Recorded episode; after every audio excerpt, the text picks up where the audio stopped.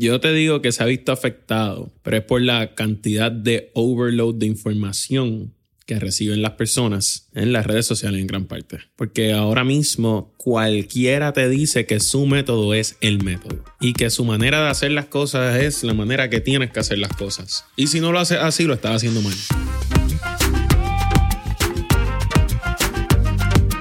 ¿Qué es la que hay familia? Mi nombre es Jason Ramos y bienvenidos a Mentores en línea, el podcast donde me siento con personas que han hecho las cosas de manera diferente para obtener resultados diferentes y que así tú puedas conocer quiénes son tus mentores en línea. Gracias por sintonizar el episodio de hoy y ahora unas palabras de las compañías que hacen este episodio posible. El episodio de hoy es traído a ustedes por la familia de Rompon Entregas. Rompon Entregas es la solución de entregas same day para negocios puertorriqueños que buscan fortalecer la experiencia de compra que le brindan a sus clientes día a día. Algunos de los beneficios que usted como dueño de negocio tendrá cuando se conecta a Rompon Entregas son que su cliente tendrá entregas rápidas en mismo día y también obtendrá comunicaciones automatizadas con detalles de su orden. Usted como dueño de negocio también tendrá un equipo de servicio al cliente personalizado que le brindará un servicio de entregas los 7 días de la semana enfocándose en el área metropolitana de Puerto Rico, mientras mantienen un costo fijo por entrega familia. Escuchen eso, costo fijo por entrega. Así que si esto es lo que te interesa para ti, para tu negocio o para el negocio de un conocido, puedes solicitar el servicio de Rompon Entregas entrando hoy a la página web www.romponentregaspr.com. Nuevamente, www.romponentregaspr.com.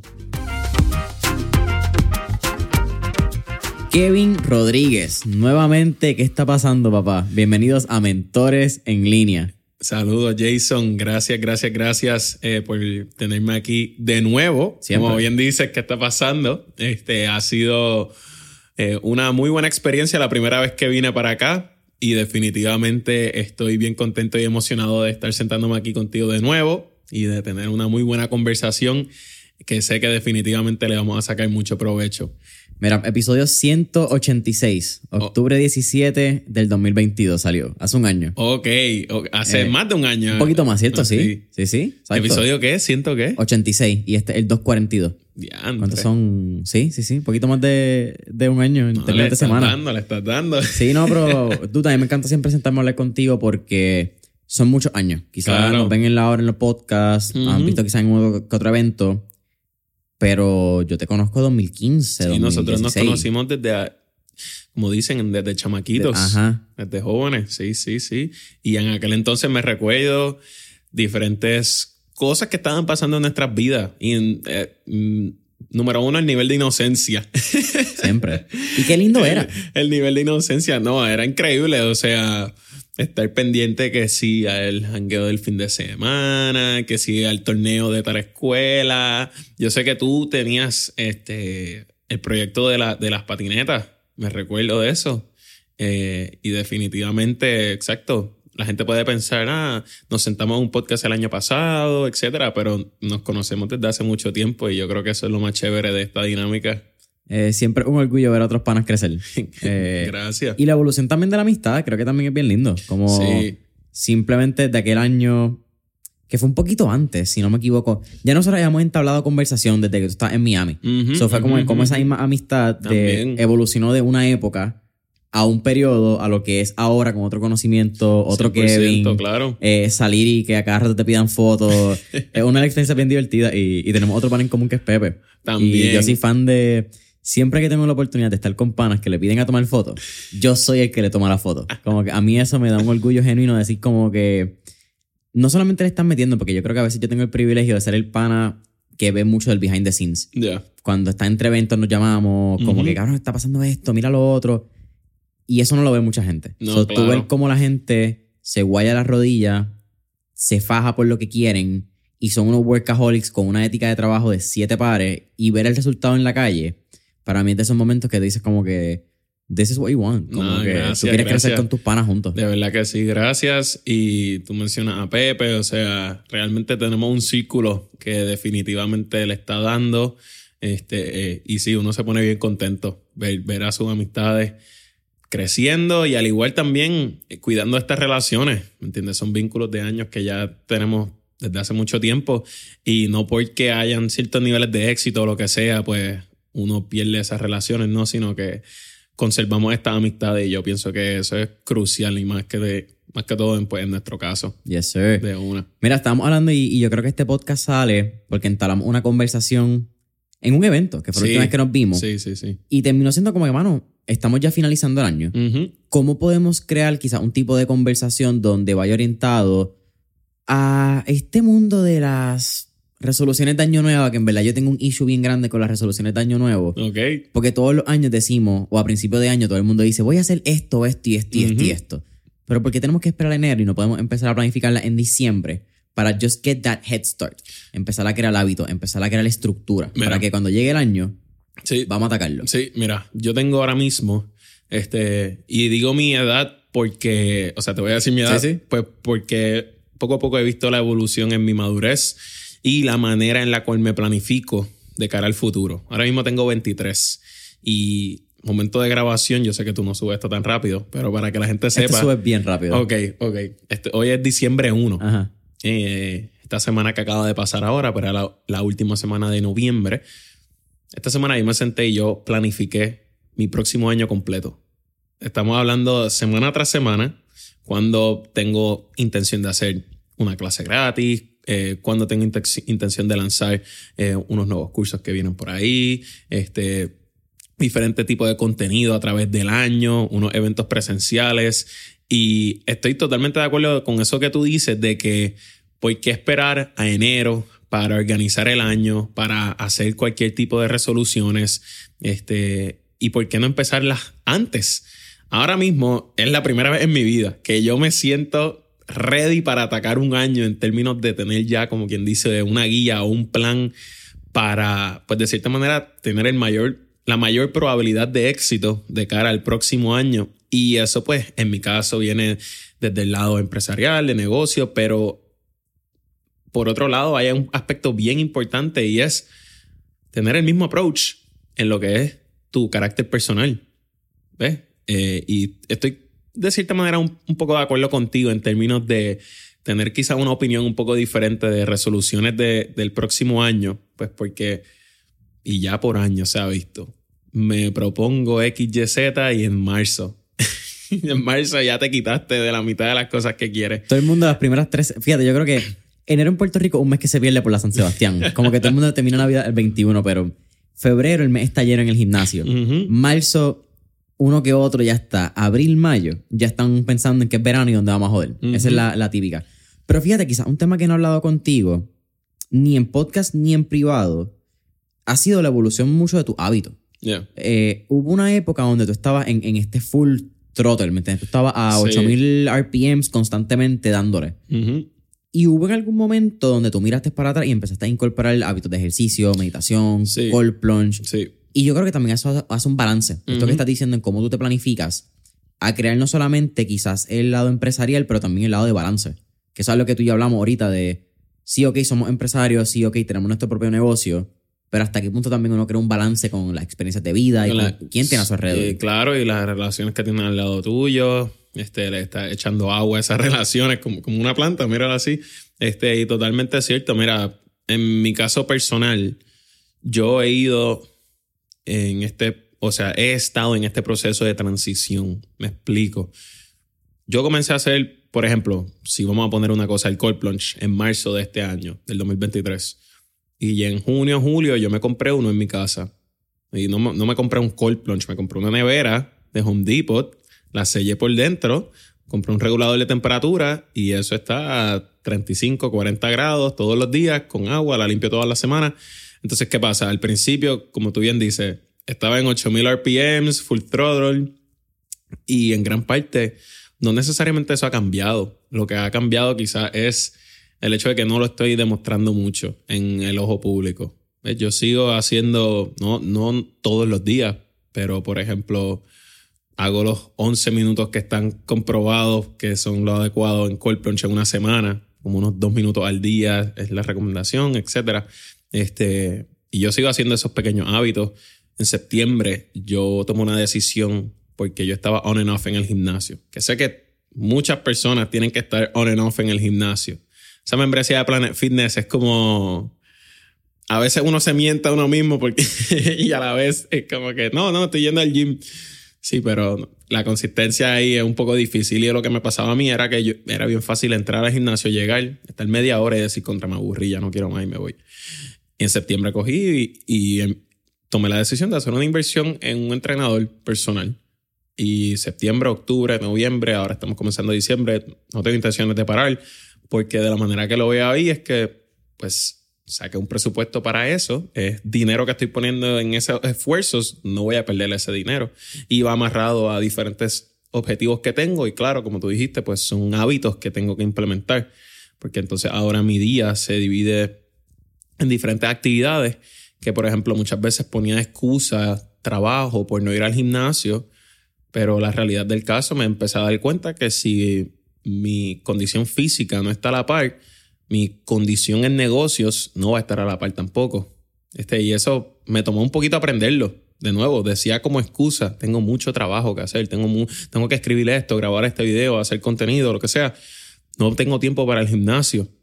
Y poco a poco cambió y fue, si no voy al gimnasio, me voy a empezar a ver, me van a llenar los cachetes, los chichos, poco a poco subo de peso, empiezo a comer un montón de porquería, etc. Y entonces después los resultados en el trabajo pues no eran tan acordes como los que yo quería. O, ah, contra, yo no me quiero ver así de cachetón. Yo no quiero estar tocando 185, 190 libras, cerca de 200, como que no, no. Este, y pues sí, como tú dices, pequeños hábitos míos personales, fue un proceso entender que yo tengo que cuidarme para poder seguir escalando niveles, alcanzando éxito en diferentes áreas empresariales que definitivamente mucha gente, y me atrevo a decir mucha gente que ve, eh, que escucha este podcast, en algún momento se ha dicho, ah, hay tanto trabajo, hay tanto trabajo que no, no tengo tiempo para hacer estas cosas, no puedo self-care, no puedo darme self-care, ¿ves? Como que... ¿Cuánto en tu caso personal, pero también quizás tu opinión, ¿cuán cierto tú crees que es el término este que decimos de que no tenemos tiempo? Porque el tiempo es algo que también uno prioriza. Aquí también hago la pregunta a cómo has llevado tus niveles de enfoque. Porque sé que has cambiado también como tus rutinas de trabajo, ahora que usas un poco más de Pomodoro. Definitivo. Eres mucho más estratégico en tus time blocking. ¿Crees que eso es también un factor de que quizás la gente no sabe manejar su tiempo y por eso dicen que no tienen tiempo? Mano, mira lo que te voy a decir. Este y esto pues de mi niñez salen cosas que yo veía en mi casa. Y en mi caso, en, en este particular te voy a hablar de algo que yo veía con mi mamá. Mi mamá tenía siempre una agenda. Cada año ella se compraba una agenda nueva. Y me recuerdo, siempre era violeta. Le gustaban las agendas violetas, su color favorito. Pero la cosa es que yo nunca entendí la importancia de andar con una agenda para arriba y para abajo. Y ella siempre tenía una. Y no fue hasta, te puedo decir, hasta agosto que me compré una agenda compré una agenda Teacher Planner. Esa es bien grande. Brother, y, realmente, o sea, ahora hablando contigo, saco el tiempo para reflexionar y, hacer el proceso de internalizar lo que ha hecho. El simple hecho de cargar una agenda para arriba y para abajo y que alguien me diga, mira, ¿estás disponible tal día, tal hora? Espera, déjame abrir la agenda verificar. Mira, si estoy disponible, déjame apuntarlo aquí. Déjame bloquear el tiempo para eso. El problema no es que uno no tiene dinero, eh, dinero, escúchame a mí, disculpa, el problema no es que uno no tiene tiempo. El problema es que se nos hace difícil sacar tiempo, porque ni siquiera estamos enfocados a dónde se nos está yendo ese tiempo en gran parte si no estamos traqueando eso, como quien dice, están detrás de esa información. Eso, eso es data al final. Y podemos irnos en un viaje de, y eso fue lo saqué de un libro de Traction, que tú tienes que correr tu negocio basado en data. Y es bien similar a tu vida personal también. Este, y pues poco a poco ahí también me decía, me ponía mil excusas. Y la cosa es que la gente yo creo que se pone muchas excusas cuando dicen no tengo tiempo. Pero yo, una de las excusas que me ponía era, bueno, usar Google Calendars o usar la aplicación de calendar de, del iPhone es bien compleja. Como que no me gusta estar entrando ahí, las notificaciones que me manda, etc. Pero yo ya ahora mismo no solo tengo la agenda física, sino también integré el muñeco de Google Calendars le puse labels, le Colores. colores. Está, Se ve bien lindo. El que lo vea va de- no lo va a entender. Pero yo en mi calendario yo lo entiendo. Y lo más brutal de todo es que eso es lo que me ha mantenido organizado para poder hacer múltiples cosas desde agosto para acá. Que me empiezo a organizar pues con una agenda de frente y, teni- y teniendo más que otra cosa conciencia de los días, del tiempo, de mis deadlines. Este, y yo creo que eso me ha ayudado mucho a no decir, ah, no tengo tiempo sino que a hacer la actividad o el ejercicio de sacar tiempo, separar ese tiempo de antemano. ¿Ves? Ya el mes de diciembre completo está casi buqueado, como dicen los artistas. Tengo el calendario buqueado hasta el otro verano. Pues poco a poco, ¿no? Uno va pues, organizándose y por eso hice esa actividad de hacer el calendario del año que viene. ¿Ves? Nada está set in stone tampoco, las cositas pueden cambiar. Pero definitivamente sé que ya la excusa de no tengo tiempo eh, es una que saqué de mi vocabulario o, o de mi vida de por sí. Sí, no, y aunque lo que tú dices que quizás puede cambiar aquí o allá, hay, un, hay unos parámetros. There's a guideline. Entonces, Sí. cuando tú tienes, qué sé yo, usando el ejemplo común, cuando tienes los rieles o tienes Ujú. las líneas de la carretera, pues tú sabes dónde tienes que ir. Quizás en un momento zigzagueas, te vas un poquito más para el lado, pero sabes dónde tienes que volver al camino. Claro, Y eso es bien importante. claro. Y yo creo que la otra cosa que quería aportar a, a esto de, de que la gente se dice que no tiene tiempo, y esto pues podemos profundizar un poquito más adelante, aunque no tiene que ver directamente con el tema pues, de finanzas, que, que me, que me, o sea, me distingo mucho por Ajá. esa línea en particular, pero es el hecho de que me he dado cuenta de que tomé una decisión recientemente, hace unos meses atrás, y esa decisión fue de comenzar a vivir una vida que yo diseño. Y, y, de nuevo, podemos profundizar un poco más en esto, porque hay muchísimas creencias de muchas personas a lo largo de esto, pero yo saco tiempo para las cosas que yo quiero hacer y que idealmente también reconozco que necesito hacer. Yo diseñé el hecho de ponerme en una mejor forma física, en un mejor estado físico y tomé la decisión de hacer todo lo posible para que eso suceda. Y yo tomé la decisión consciente de querer hacer eso, ¿ves? Y pues entonces ahí entra el hecho de pues, sacar tiempo para esto, sí o sí. Este, aunque sea que duermo cinco horas, pues despertarme a las 7 de la mañana como quiera y dar cara en el gimnasio, aunque no tenga ganas de hacerlo, ¿ves? Y con eso, pues mientras que eso son como quien dice las cosas un poco difíciles de sacar tiempo para, pues también vienen las recompensas de sacar tiempo para hacer cosas que de nuevo yo diseño que quiero esas cosas y ya eso viene siendo cosas como premiarse uno, este, este año múltiples viajes que hice que dije yo quiero hacer esos viajes y voy a sacar tiempo para esos viajes y aunque no tenga tiempo en el calendario voy a sacar las fechas and I'm gonna make it work ¿ves? Y, y, y de nuevo todo va al hecho de estar organizado tener una agenda y, y reconocer como que no es que no tienes tiempo es que no sacas tiempo para organizarte para que puedas hacer X, Y o Z. Sí, es que también yo creo que la gente entra en rutinas. Entonces, el, el hecho de jugar este juego, valga la redundancia de las rutinas, hace tu vida bien monótona. sí también Entonces, eh, yo creo, y esto no es ni echándole ni para bien ni para mal a las personas que quizás tienen un 8 a 5, que es el, eh, el efecto más directo, yo creo, de, la creación de rutinas semanales, es el 8 a 5. Porque de lunes a viernes tienes un 8 a 5 que te crea esa rutina. Ujú. So, no es ni bueno ni malo, simplemente es el factor que quizás hace esa rutina bien grande. Pero hay gente con un 8 a 5 que entienden que del 8 a 5 le va a permitir hacer lo que a ellos les gustan. Así que luego de las 5 van a hacer arte, van a hacer música, se van a hacer fiel o se levantan temprano antes de las Ujú. 8 para hacer fiel. Y hay gente que diseña su vida alrededor de algo que no pueden quizás mover, ¿verdad? Que es esa Un- consistencia un que su time trabajo. block bien grande Que está dado, porque es lo que te mantiene. Como que no tienes mucho juego con eso. Pero entonces está la gente que utiliza eso como la excusa de que no pueden. Tengo trabajo. Sí. sí. So, es bien interesante cómo quizás ese, ese bloque de tiempo más grande que está dado por sentado porque tú lo escogiste, lo que tú necesitas para vivir, basado en la perspectiva que tú le des, va a ser como tú vas a poder manejarlo. Yo conozco gente que tiene unos trabajos 8 a 5 y que viaja más que mucha gente que trabaja en su propia, en su propia compañía. Porque diseñaron su vida, como tú estás diciendo, para maximizar ese tiempo o maximizar esos resultados. Claro, claro. No, y la realidad es que, pues de cierta manera, cuando tienes ese tipo de obligación, pues sí, eh, se, se puede como igual hacer un poco más complejo, porque como tú bien dices, estás dentro de una rutina. Este, pero por ejemplo, aquí te pongo un, un ejemplo, no tiene que ver nada con el tiempo y organizarse, etcétera. Tiene que ver con el cold plunge. Mm. El propósito del cold plunge, lo más importante que, que o sea, el, mayor beneficio que te da el cold plunge es el shock en el sistema nervioso. Tu sistema nervioso está acostumbrado a X rutina.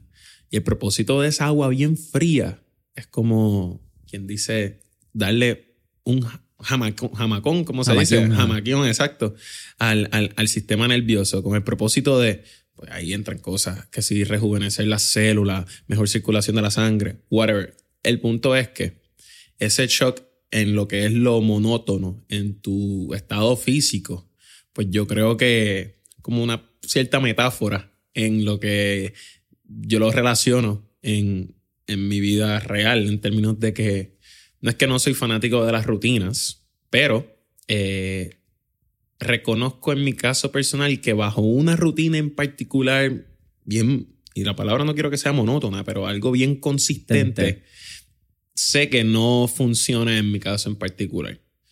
Por, y yo creo que viene de la línea de que estos últimos dos a tres años he trabajado a base mucho de proyectos. Por ejemplo, mis clases gratis, el formato webinar, eso es un proyecto que se montó y la organización que se necesita para que ese proyecto sea exitoso. Entonces, como que se trabaja con mente de a X fecha del mes se tiene ese proyecto y estamos haciendo esto, y esto, y esto, y esto, y esto, que no necesariamente es lo mismo para otro evento así. Y tú sabes que, haciendo la comparación con el 8 a 5, la realidad del caso es que eh, el, el, el, el, modelo de negocio quizás, o, la estructura de negocio, mejor dicho, que estoy viviendo en estos momentos, pues me, me da la flexibilidad y me permite no tener que estar encima de una rutina consistente, pero definitivamente, y me atrevo a decir, lo que la persona que está en ese 8-5, como tú bien dices, y tiene ese tiempo bloqueado, la agenda como quiera te va a ayudar muchísimo a, a sacar el tiempo para hacer Z que tú bien dices ahorita, que es la gran excusa de decir como que no tengo tiempo. Sí, me parece interesante porque mientras hablamos, y esto es lo cool, que siento que esto no es una entrevista ni un podcast, siento que es una conversación que estamos grabando en un micrófono. No, definitivo. Eh, sobre el efecto son dos cámaras y un par de luces más que nada. Pero hay una diferencia entre hábitos y rutinas. Sí. Y entonces yo creo que eso es una palabra que gente piensa que, aunque pueden ser sinónimos, no son iguales. Y entonces yo creo que tú tener hábitos saludables no es, o tener una rutina saludable no es mutuamente excluyente a hábitos, no sé realmente cómo lo quiero decir, pero es como que tú puedes tener una rutina, pero tener una rutina no necesariamente significa tener hábitos saludables. Eso es bien cierto. Entonces es como que, como esas palabras quizás se han cambiado en los últimos 3, 4 años, quizás desde pandemia, donde Atomic Habits cogió un boom otra vez, The Power of Habit, llega Huberman Labs con todo esto protocolos científicos y toda esta mierda. Lo de los 11 minutos que dije ahorita fue de él que lo saqué. Oye, Huberman ha hecho la ciencia cool, nuevamente. Es cuando tú habías visto un científico tan cool como Huberman. Sí. Eh, es bien, ni el Tyson no llega ni a los tobillos de lo cool. Y no es que sea malo, simplemente es que la ciencia no había tenido un portavoz de esa manera. Sí.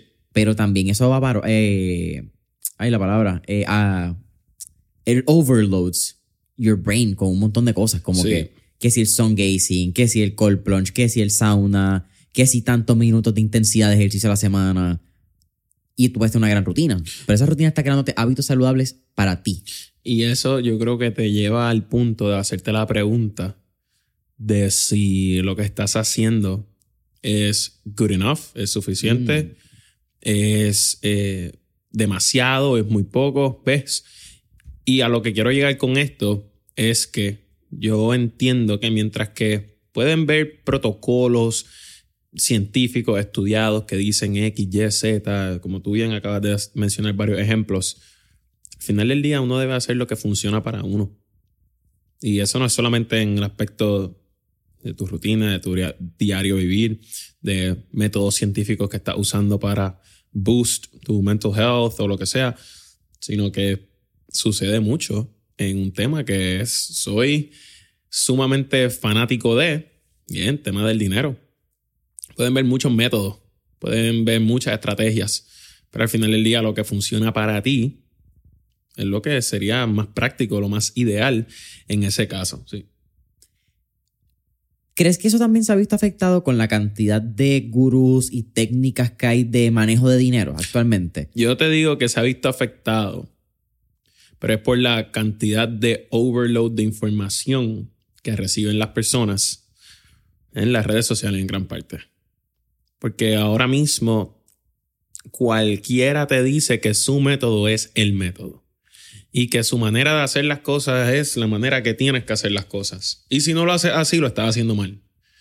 Te lo dice, y verdad, no, no quiero aquí atacar a nadie, pero te lo dice el que te quiere ayudar a diseñar tu vida futura, el que te quiere desbloquear este, la capacidad de tu mente, el que te quiere enseñar a hacer dinero con las criptomonedas, el que te quiere enseñar a hacer dinero con trading o con forex. Ves que, que existen todas estas diferentes maneras de lograr XYZ en tu ámbito financiero, pero la realidad del caso es que no existe un camino nada más, sino que lo que funciona para ti es lo que sería más práctico que tú deberías de estar haciendo. ¿ves?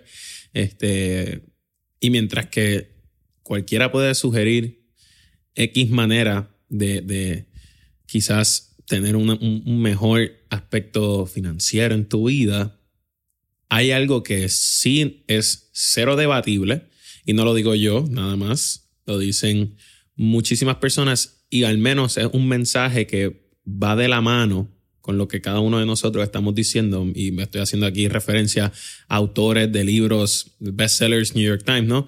Que sí hay unas cositas pequeñas que uno debe de estar haciendo para que no importa cualquier manera que uno escoja de tener un mejoramiento financiero, este, tú te asegures de que las cosas se estén haciendo bien, de que no te estés poniendo en una posición en la cual estés arriesgando mucho, en la cual puedas perder lo que tienes en estos momentos.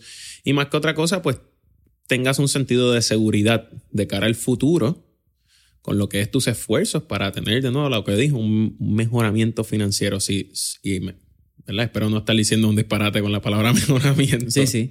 Pero eh, Quizás entrando entonces en el tema financiero, mirando cara a 2024, que fue por donde más o menos tratamos de empezar el podcast, pero si eso pasa, es normal aquí en Mentores en línea. Eh, pienso que el, tema, y uno de los temas que tú has sido bien eh, prolífero, creo que es la palabra, es el tema de las tarjetas de crédito y particularmente las deudas. Porque creo que también estamos en una edad y en una etapa donde muchas personas que se criaron con nosotros estaban, no necesariamente que están en nuestro alrededor ahora mismo, pero nos criamos en ese ámbito están empezando a darle crédito, pero también empezamos a ver mal manejo de tarjetas de crédito en esta edad donde se pueden acumular muchas deudas, claro. sean en eh, compras exorbitantes en Navidad, sean en compras de vehículos, sean en compras de lujos innecesarios que a veces que quizás queremos para que los demás nos vean. Creo que esto es una... Creo que Morgan Housel con, con Atomic... con Psychology, Money, gracias que a principios del libro él habla de su experiencia en siendo ballet parking en Los Ángeles, creo que. Que el tipo dice, yo me di cuenta que yo no quería ser el tipo, yo lo que quería era el carro y cómo se veía, pero a nadie le importa a la nadie persona le importa que está la persona dentro del carro. Y eso, eso hizo un clic conmigo cuando yo leí el libro. Pero haciendo resumidas cuentas, ¿verdad? Quizás hablando de las personas que podemos tener a nuestro alrededor, tarjetas de crédito. El balance en Estados Unidos, según la Reserva Federal, es que en promedio cada ciudadano tiene 7 mil dólares de deuda en tarjetas de crédito. Esto no es ni siquiera el balance acumulado de deuda en la persona. Esto es las deudas en tarjetas de crédito. Eso se le llama consumer debt, el, la deuda de los consumidores. Que sí, eh, en gran parte es, como tú bien dices, de tarjetas de crédito. Incluso si nos vamos bien nerdos, y yo no estoy diciendo todos estos datos en mis redes sociales, ¿verdad? Con tal de no aburrir a todo el mundo, pero... A la gente no le encanta la data en las redes sociales. Pero en noviembre salió una estadística que dice que el, el nivel de balances adeudados en tarjetas de crédito tocó 1.08 trillones de dólares en los Estados Unidos. Y si tú ves esa gráfica, esa gráfica es igual que el SP500.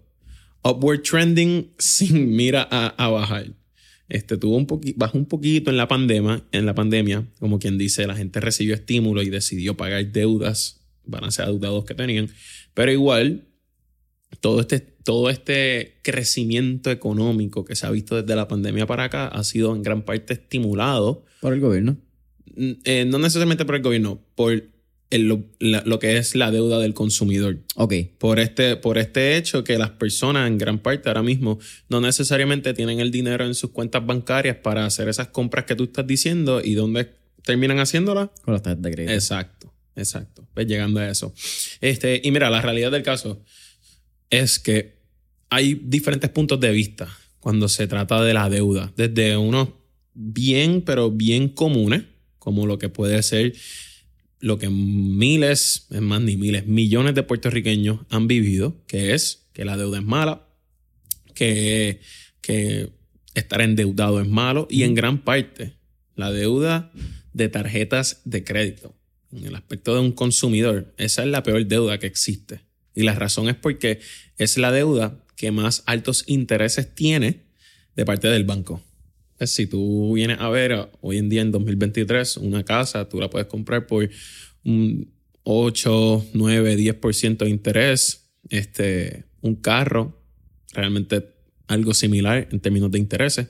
Pero el promedio de estos balances adeudados de tarjetas de crédito, de ese número que tú bien dices, 7 mil dólares dividido a través de todos los consumidores en los, los Estados Unidos, el promedio de intereses de tarjetas de crédito ahora mismo es 20%. Wow es que es el balance adeudado que más alto se le cobra intereses. Por esa razón es la peor deuda que uno puede tener en el carácter personal. Eso sí, eh, y te pongo este ejemplo con tal de, que diferentes personas se puedan relacionar con esto y pueden decir como que contra. Mis padres decían lo mismo, mi abuela decía lo mismo, mis tíos, mi tía. Esta semana pasada yo estaba en el gimnasio hablando con una persona y y en la conversación entró el tema de que él me dice, no, brother, porque yo, yo vengo desde un escenario feo. Tiene 23 años también esta persona. Dice, yo vengo desde un escenario feo.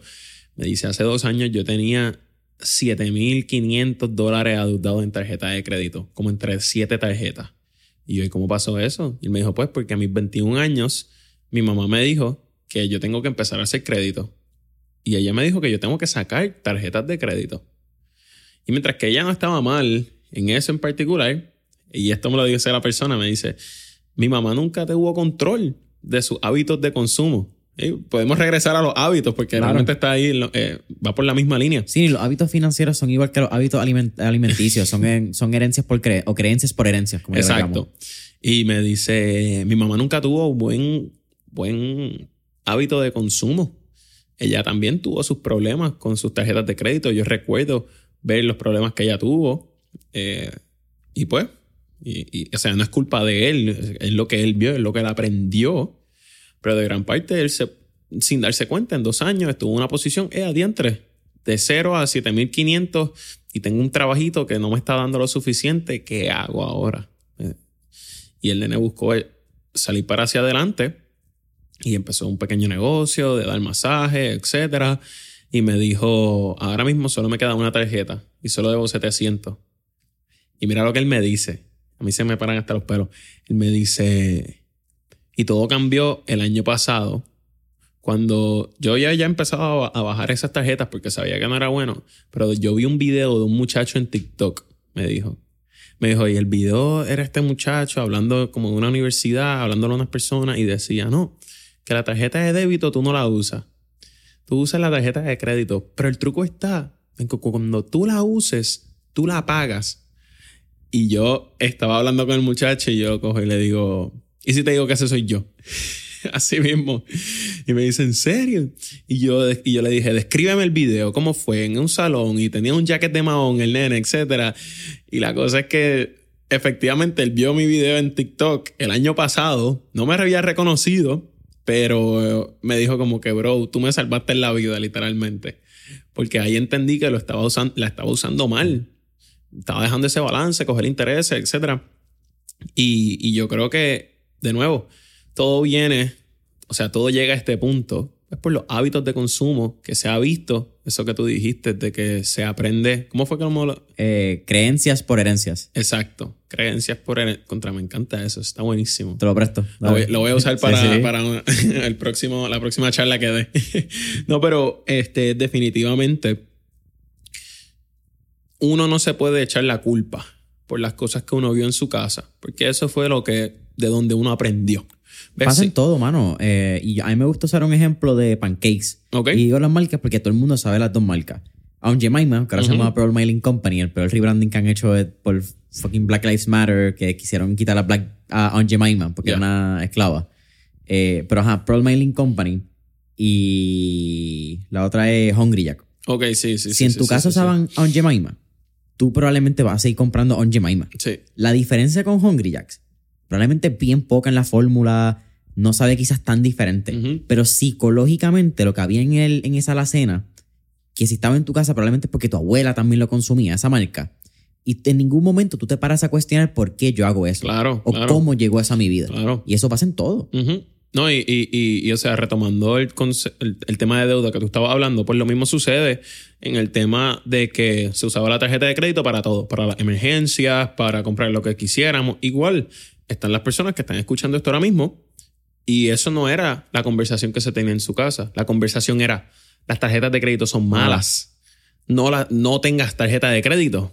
Los otros días estaba escuchando yo un, un, un, un reel que me mandaron que dice ¿Cuántas tarjetas de crédito uno debe de tener? Y la persona a quien le preguntaron dice, una. Una nada más. Porque al final la tarjeta de crédito es para usarla, pagarla, usarla, pagarla y sacarle beneficio. Y mientras que puede ser quizás lo que funciona para esa persona, ¿ves? Este, posiblemente esa persona en algún punto en su vida llegó a la conclusión de que tener muchas tarjetas de crédito no, no, es, no es fructífero, como tú bien dices. No es, no es eficiente, efectivo. ¿Ves?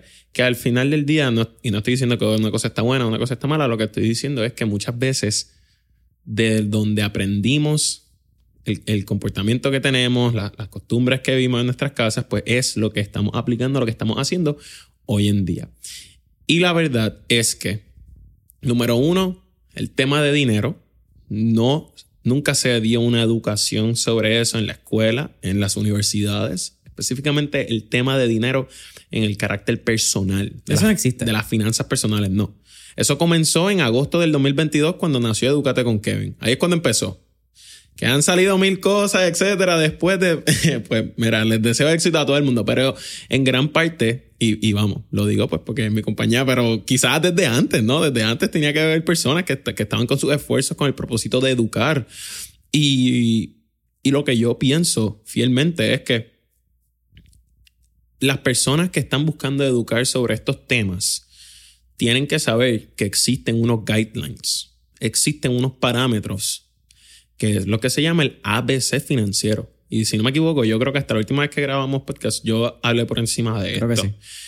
La última vez que grabamos podcast, yo estaba cogiendo mis certificaciones de coach de finanzas personales. yo Creo que tu examen era como uno o dos días antes del podcast, o te acabas de salir de uno. Yo, yo posiblemente había acabado de salir de uno, porque fueron dos exámenes y el segundo fue en diciembre del 2022. Sí. Y yo pasé esos exámenes, me encantó.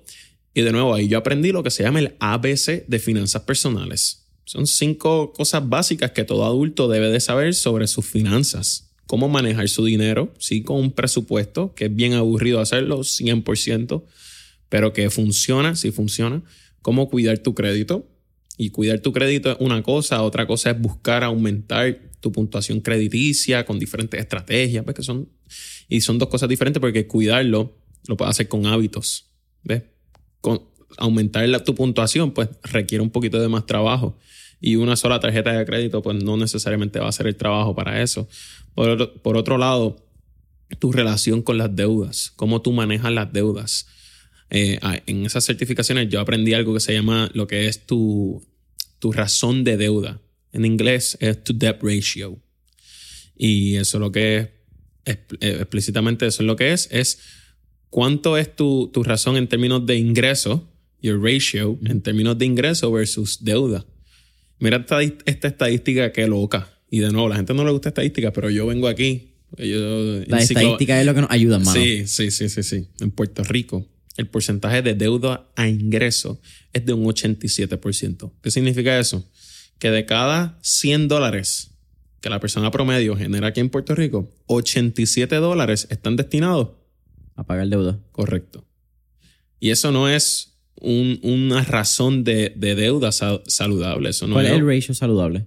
Un ratio saludable, mira, cuando el banco te evalúa para aprobarte para una propiedad, ellos usan lo que se llama la razón de 2836. Y eso es lo que significa esto, bien sencillo. Eh, en tu carácter personal, el pago de tu hipoteca no puede ser más del 28% de tu ingreso. ¿Ves? Y en, en, tus obligaciones de todas tus deudas, aquí ya incluyendo un pago de un automóvil, no puede sobrepasar un 36% de tu ingreso. Ahora, que las instituciones financieras, los, dealers de autos, cuando hacen estas aprobaciones, están bien enfocados en eso, debatible. Porque muchas personas fácilmente caen bajo eso, eso, eso, esas razones, esos ratios, este, en términos de que son mucho más altos. ¿Ves? Terminan siendo mucho más altos. Igual, entiendo que cuando te aprueban un vehículo no miran eso. Eso, es, eso lo miran en términos de, los préstamos hipotecarios. Mm. Y si queremos decir que, que algo saludable, pues entre comillas eso es saludable. Pero te digo yo a ti una razón mucho más saludable todavía. Y es que tu razón de deuda ingreso no exista en términos de que sea cero o, en este caso, no, no, es negativo, no, pero imagínate tú un escenario, y a lo que quiero llegar es, imagínate tú un escenario que con el ingreso que tú haces, tú puedes pagar todas tus obligaciones financieras e incluso te sobra, te sobra dinero. Eso es un escenario mucho más saludable. Y no es saludable desde el aspecto de un libro en términos de finanzas personales, no, es saludable desde el aspecto mental. Cómo eso te hace sentir versus saber que todo el dinero que tú tienes, más todo el dinero que te va a entrar, va destinado a, a pagar obligaciones financieras. Versus que tú tengas la capacidad de decir, si mañana yo quiero salir de todas estas obligaciones financieras, toma, aquí está, lo pago completo. ¿Tú crees que ahí entonces viene la famosa frase de que, o quizás eh, la, el antágono a decir que el dinero no te trae la felicidad? Pues mira, no, no necesariamente en eso en particular lo, lo vería desde esa manera, porque lo que viene pasando es lo siguiente. Yo te estoy hablando de un escenario en el cual tú tengas X nivel de balance adeudado, cientos de miles, en términos de con una hipoteca, vehículo, pero tú tengas cientos de miles de dólares, ya sea de ingreso o de dinero en reservas que puedan cubrir todas esas obligaciones financieras. Y mira lo que sucede. Trata tú de pensar aquí conmigo qué, qué porcentaje de la población puede estar en esa, en esa posición que estoy describiendo mano, por ponerte quizás un número bien pensado, un 3% de la población, 5. Bien poco, bien poca. ¿Por qué?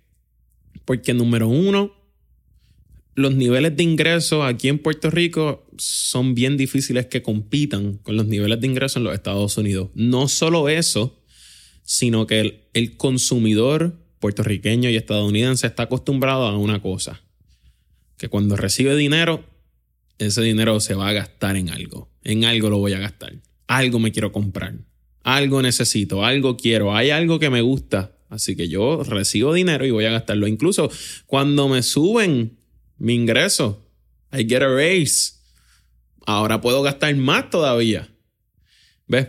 Y a lo que quiero llegar es que, que una persona pueda llegar al nivel de conciencia de que esté activamente trabajando para tener reservas de efectivo o un nivel de ingreso que que de cierta manera te pongan en una posición, como yo le digo, que tú no le debes a nadie, pues es bien difícil, porque sabes que de cierta forma eres una persona que está en una misión diferente a la de todo el mundo.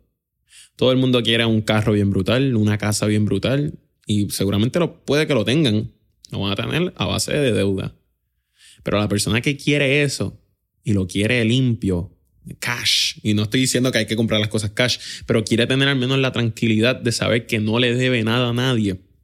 Esa línea de pensamiento te va a llevar mucho más lejos y yo creo que ahí pudiésemos argumentar eso que tú bien mencionas de que el dinero te da la felicidad, pues desde el punto de vista que yo, que, y como yo lo veo, te da paz, te da seguridad y sabes que no, no le deben nada a nadie, que yo creo que es como un punto óptimo Sí, sí. eh, práctico. Y oye, llegamos a esto porque te estaba diciendo del ABC financiero. Quiero terminarlo para que todo el mundo lo sepa. Y podemos igual seguir en este mismo tema. ¿no? Tranquilo, mete mano.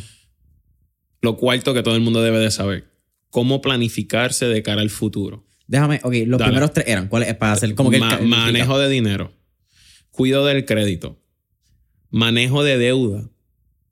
Y el cuarto, planificación de cara al futuro. Esto ya es haciendo específicamente eh, bien enfático en las inversiones, Mm. haciendo, haciendo referencia al mundo de las inversiones. Cómo mejor uno se puede planificar hoy para hacer el dinero que uno tenga, pues que crezca y no solo que crezca, sino que ese dinero te cuide en el día de mañana. Y lo quinto ya es lo que es proteger el activo más importante que uno tiene. ¿Cuál tú crees que es ese? Nuestra vida. Tú mismo, exacto. Tu vida. Pero no solo tu vida, tu salud también. Ujú. Esa que llegan enfermedades y, y- y te impiden seguir operando al mismo nivel que estás operando, hacer las cosas que estás haciendo. De cierta forma, tú tienes que proteger eso. Claro. Porque tú eres el activo más preciado que tú tienes. You're, you're your most, most este, Valuable asset. valuable asset, ¿sí? Sí, sí. Y tú te tienes que proteger. Mañana te rompe un brazo, no tienes plan médico. ¡Pum! Caíste en una deuda que ni tú querías. Te llega una enfermedad crítica, crónica. Y no puedes trabajar. Y no como- puedes trabajar. Es más, y el mejor ejemplo, el cáncer toca tu vida. Esa enfermedad va a costarte, Dios no lo quiera, ¿verdad? Pero está cercano de los cientos de miles de dólares al año. Entonces, toda la gente que no se puede dar tratamiento, porque nunca sacaron el tiempo, o sea, porque, perdón, nunca sacaron el tiempo para considerar una póliza de cáncer. Yo era el primero que, ¿para qué le voy a prestar atención a esto? Este año yo saqué una póliza de cáncer para mí. Ya amarré el precio por el resto de mi vida. 66 dólares. No me hacen ni más pobre ni más rico. Pero sí sé que si algún día Dios no lo quiere, esa enfermedad me toca, yo tengo 90 mil dólares para tratamiento en- al año en ese caso. ¿Ves Que es bien loco que- porque aseguramos casa, aseguramos carro, aseguramos hasta perro, pero muchas veces no aseguramos nuestra vida. nuestra vida. Y o sea, mira, regla rule of thumb, a los 26 años que ya tú no tienes acceso al plan médico de tus padres, tú tienes que considerar un, un plan de salud. Si tu, si tu trabajo te lo da, excelente. Cógelo sí o sí, pero tú lo tienes que considerar. Porque no son baratos. No. Cógelo, aprovechalo. Otro, otro, otro ejemplo, los planes de incapacidad. Mm. incapacidad, este, y, y eso pues depende cómo se definen en los contratos de seguro. Pero Dios no lo quiere, igual no puedes eh, generar un ingreso por de una incapacidad que sufriste. Pues el propósito de ese seguro es reemplazar tu ingreso en el periodo de tu incapacidad. Y ya piensa, y yo, te- y yo estoy hablando aquí un ejemplo de yo solo como individuo. Pero piensa cuando gente depende de tu ingreso. Claro. Uy. Se- Seguros de vida para tus dependientes. También seguros de vida para tu dependiente. Cuando nace ese primer hijo o hija, Dios no lo quiera, tú.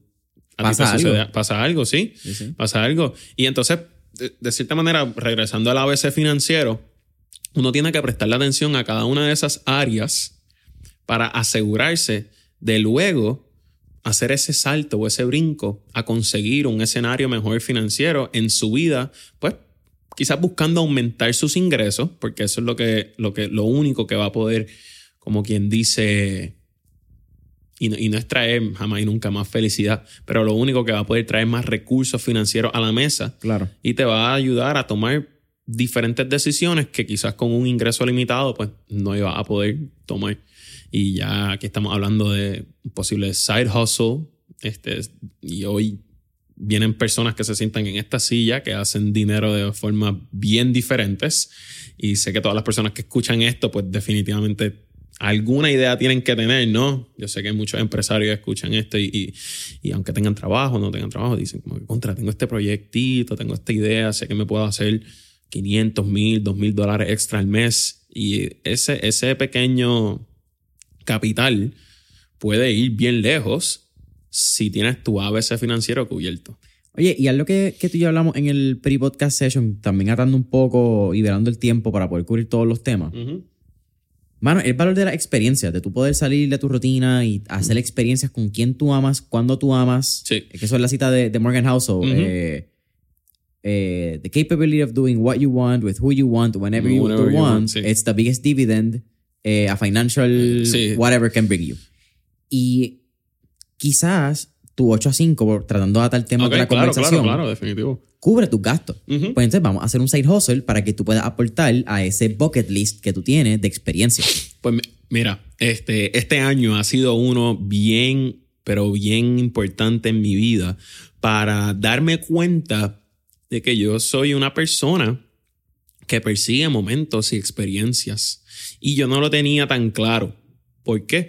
Porque yo estaba detrás de un hustle, detrás de, de- del negocio, de que funcionara, de poder crear un equipo, o sea, construir un equipo, de que todo el mundo estuviese contento, feliz, con Sí. oportunidades de crecimiento. Él scale las seis cifras, después Ajá. de las seis llegan las siete, las siete llegan las ocho, y exacto. sigue en esa carrera. Y, y en esa búsqueda, nunca saqué el tiempo para decirme contra qué yo quiero en mi vida, cómo yo quiero diseñar mi vida, lo que ahorita recién mencioné. Y ahí entraron decisiones como buscarme el entrenador, eh, comprarme la nevera para el cold plunge en mi casa. Pero una de las decisiones que, que, y ya yo lo tenía como quien dice en el horno cocinándose, era eh, usar los puntos que yo tenía en mis cuentas de tarjetas de crédito. Yo pasé por un periodo como desde mi primera tarjeta de crédito de beneficio, yo la saqué en el 2018. Y yo pasé un periodo desde ese entonces hasta el 2022 que yo solamente usé los puntos una vez para un viaje gratis que hice. Y no lo usé ni de la mejor manera, lo usé en el portal de las, de las, de las tarjetas de crédito. Y ese momento yo recuerdo sentirme como que anda para el sirete. Yo estoy viajando de punto A a punto B y yo pagué 5 dólares de taxes. Esto es otra cosa. Entonces, ¿qué pasa? Yo seguí mis disciplinas usando tarjetas de crédito y pagando los balances siempre. Y en el 2022, cuando comenzó Edúgate con Kevin y todo, veo esos balances y yo digo, diantre, yo tengo casi como 10 mil dólares en beneficio de tarjetas de crédito y yo no sé qué yo quiero hacer con ellos. Y me recuerdo este año puse un story en, en- en Instagram y dije, ¿qué ustedes harían con esto? ¿A dónde viajarían? ¿Qué? Etcétera. Y la cosa es que dije contra. Y aquí de nuevo remonté a mi niñez. Me remonté específicamente al 2017, que fue la primera vez que tuve la oportunidad, gracias a mis padres, como dicen, de brincar el charco. Y fue un viaje, un, un, un Europe Tour que mi mamá diseñó para mi, mi familia. Este, estuvimos tres semanas por Europa, una cosa increíble. Barcelona, Madrid, un crucero por las islas griegas, este, ciudades en Italia. Fue algo indescriptible.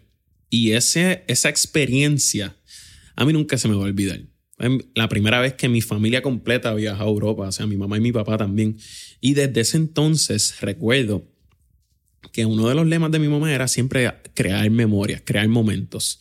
Eh, y, y, o sea, tener experiencias que no te arrepientas de ellas y que tú puedas mirar para atrás y decir, wow, yo hice X, Y, Z y a mí nadie me puede explicar ni decir cómo es eso porque yo lo viví. Yo tuve esa experiencia. Y ese fue un momento y ya a través del ver- verano de este año que en el cual dije, mira, yo tengo todas estas recompensas, yo considero que, que tengo un nivel de expertise de cómo poderle sacarle el máximo a estas recompensas. Y lo que yo voy a hacer con esto no es montarme en un avión y viajar por primera vez, primera clase a Francia o a Dubái o, o- cosas así por el estilo, sino que lo que yo voy a hacer con esto es crear momentos y experiencias que a mí nadie me va a poder contar después cómo fue viajar primera clase a Dubái, sino que yo te voy a poder decir, mira, yo lo hice. Esa experiencia en mi vida yo pude tacharla. Y todo remonta a lo que te, recién te dije de diseñar la vida que tú quieres, porque llegué a la conclusión de que yo quiero crear momentos, experiencias. Una de esas, pues sí, una de mis metas ahora es poder visitar la mayor cantidad de ciudades que yo pueda en el mundo y si yo puedo crear una estructura de negocio, una organización que a mí me permita hacer eso, pues definitivamente no voy a limitarme y lo voy a hacer ahora que tengo la disponibilidad, el tiempo, la edad.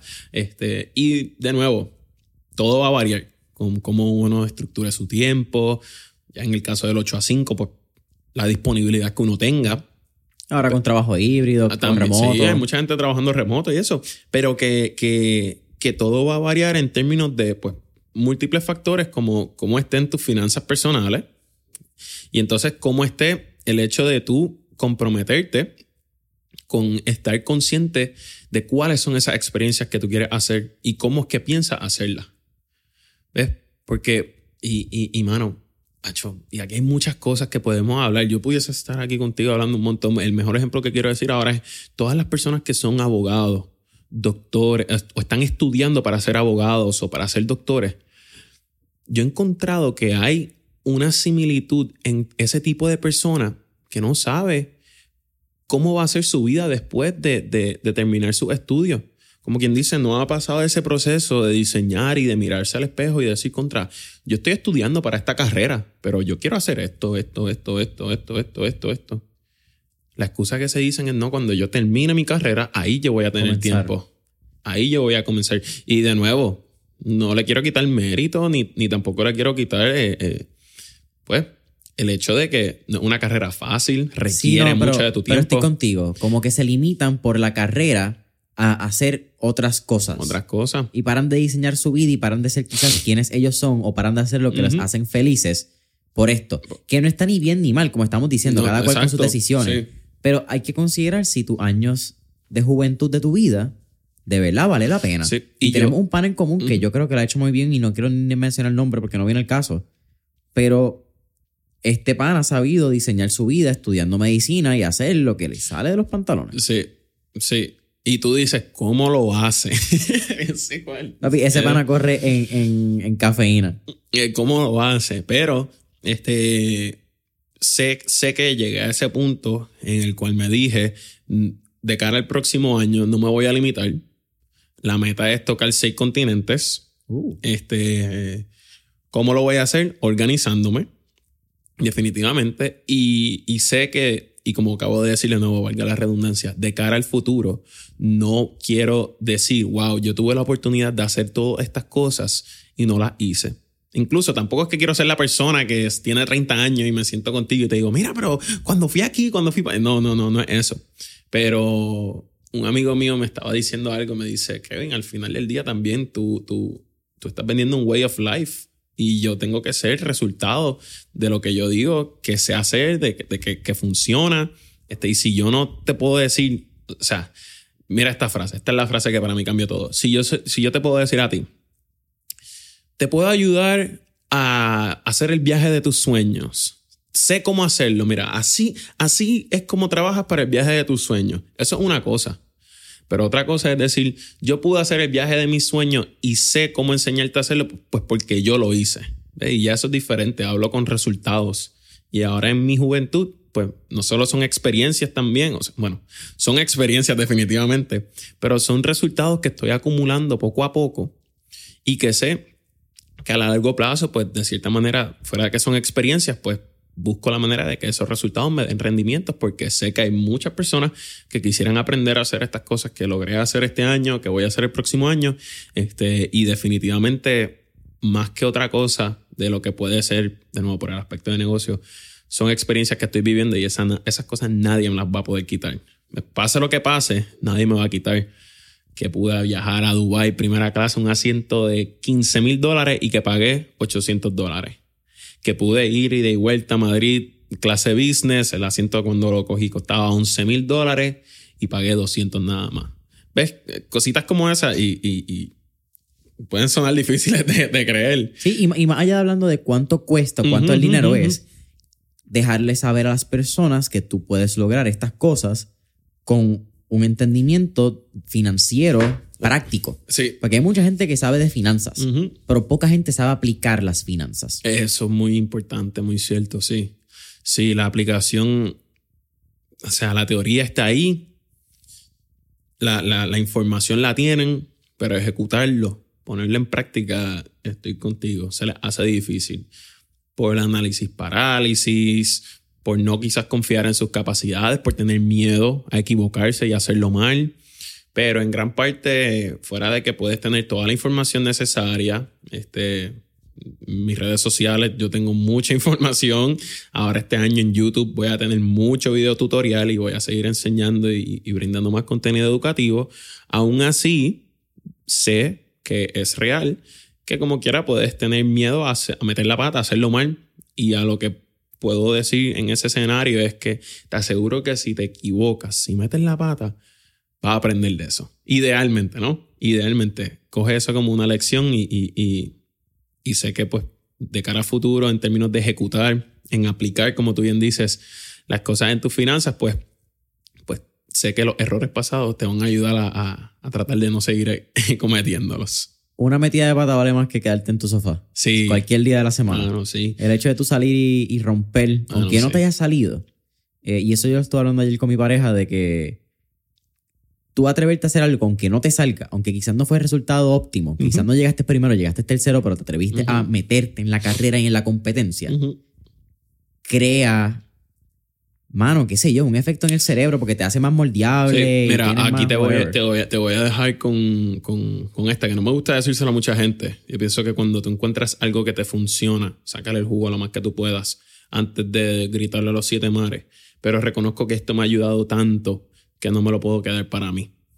Y es el poder de lo que son las afirmaciones.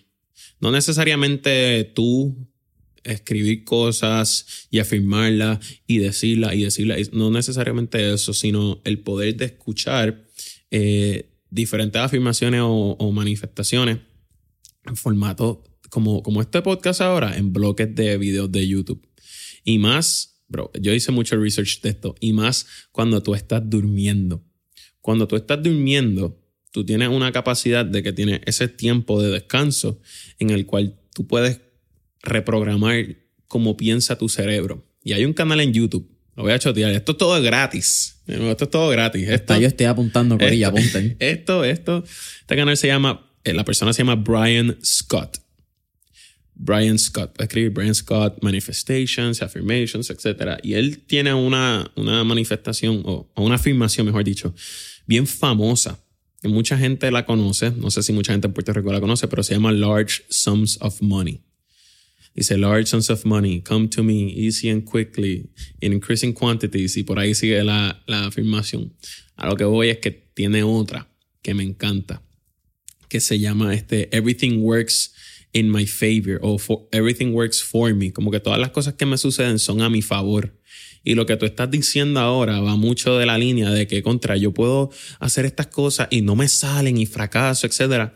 Pero que, ¿qué sucedería si tú tomas el punto de vista y piensas de que no te están saliendo las cosas porque de alguna forma u otra eso está funcionando a tu favor y te está preparando para algo más grande o, o- o te está quizás evitando que sigas metiendo la pata de, de- de cara a futuro, ¿no? Es pararle Este- pensar por qué las cosas te pasan a ti y empezar a comenzar por qué las cosas te pasan para ti. Para ti, exacto. No, mano, eh, ha sido un cambio bien grande en, en mi aspecto mental, las cosas que pienso en mi diario, pues porque de cierta manera ahora pienso como que todas las cosas que suceden siempre son a mi favor, sean buenas o sean malas.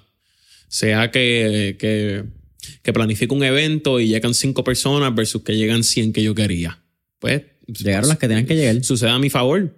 ¿Por qué? Porque esas cinco que habrán llegado van a ser las mejores cinco que van a hablar de esa experiencia y los testimonios de ellos me van a traer 500 personas. ¿Ves?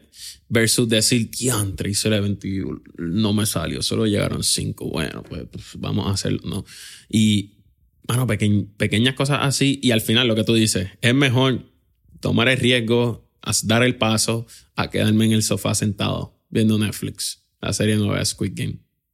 Porque eso es fácil.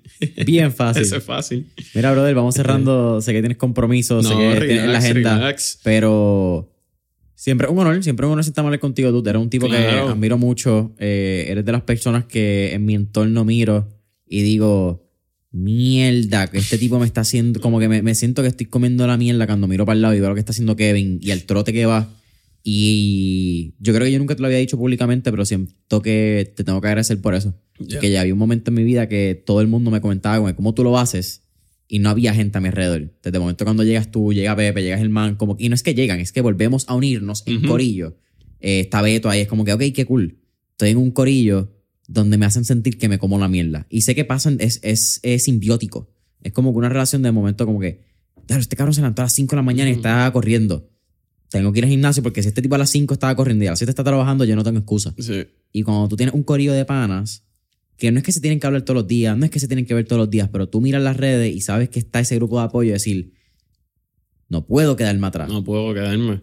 Eso es, es algo bien tribal, pero es algo que te llena, te llena como comunidad, te llena como pana y ver a tus panas teniendo éxito.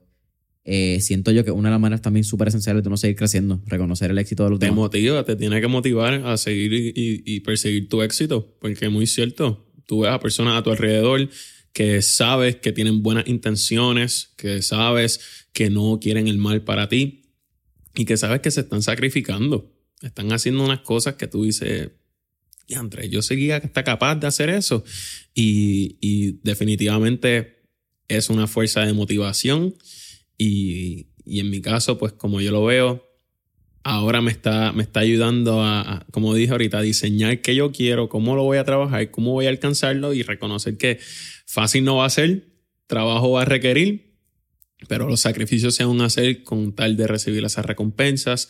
Este, y de alguna manera, si lo hace, pues inspirar también a otras personas a que quieran hacerlo y, y que le metan duro, sí o sí. Son uno de esos efectos secundarios que uno busca, ¿verdad? Poder replicar un 100%, granito de arena en la vida de los demás. 100%. Eh, brother, ¿alguna lección final? ¿Algo que quieras decirle? Quizás que hayas aprendido a la comunidad.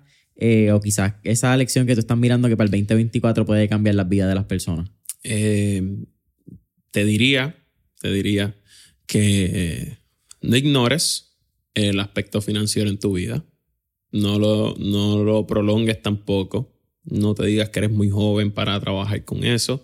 Tampoco te digas que eres muy viejo para cambiar los hábitos que ya tienes. Eh, y busca, definitivamente busca tener una relación saludable eh, en tu carácter financiero de cara al próximo año. Pero igual tienes que reconocer que esa relación saludable con, con tu dinero, con tus finanzas, no va a llegar si no tienes una relación saludable en otras áreas de tu vida, tus relaciones, tu aspecto físico, que tú te sientas bien, saludable. Este, y realmente un conjunto que tienes que trabajarlo por completo y de ignorarlo va a quedarte en el mismo lugar. De enfrentarlo y querer trabajarlo, te aseguro que algún tipo de progreso va a haber, sí o sí. Así que yo creo que enfrentar esa persona frente al espejo que quizás lo miras todos los días, pero no quieres decirle contra, tienes que meter mano aquí, aquí, aquí, hacer esto, este, y, y tener esa conversación contigo mismo. Yo sé que puede ir bien lejos. Yo era el primero que no quería hacerlo. Y lo hice poco a poco. Ahora, como un Lego, las cosas están cayendo en su lugar. Y, y- y así entiendo yo, pues, que, que uno busca esa vida que te llena de propósito, sí o sí. Y, y te da satisfacción. Sí, Una pieza a la vez, armando el rompecabezas. poco a poco. Eh, brother, nada, dile a las cámaras ahí. Kevin Rod Hernández en Instagram, canal de YouTube, importante. Sí, sí, Kevin. Curso, sí, mira, Kevin Rod Hernández en Instagram, Facebook y TikTok. En Instagram y en Facebook tengo el el badge azul, así que no te confundas con una cuenta falsa. Nunca te voy a mandar un mensaje primero. Este, igual en TikTok tampoco te voy a seguir para escribirte. Muchas cuentas falsas, déjalo a ellos que hagan lo que quieran. Pero de cara al 2024, quiero que me busques en YouTube. Voy a estar documentando y enseñándote todo lo que es posible.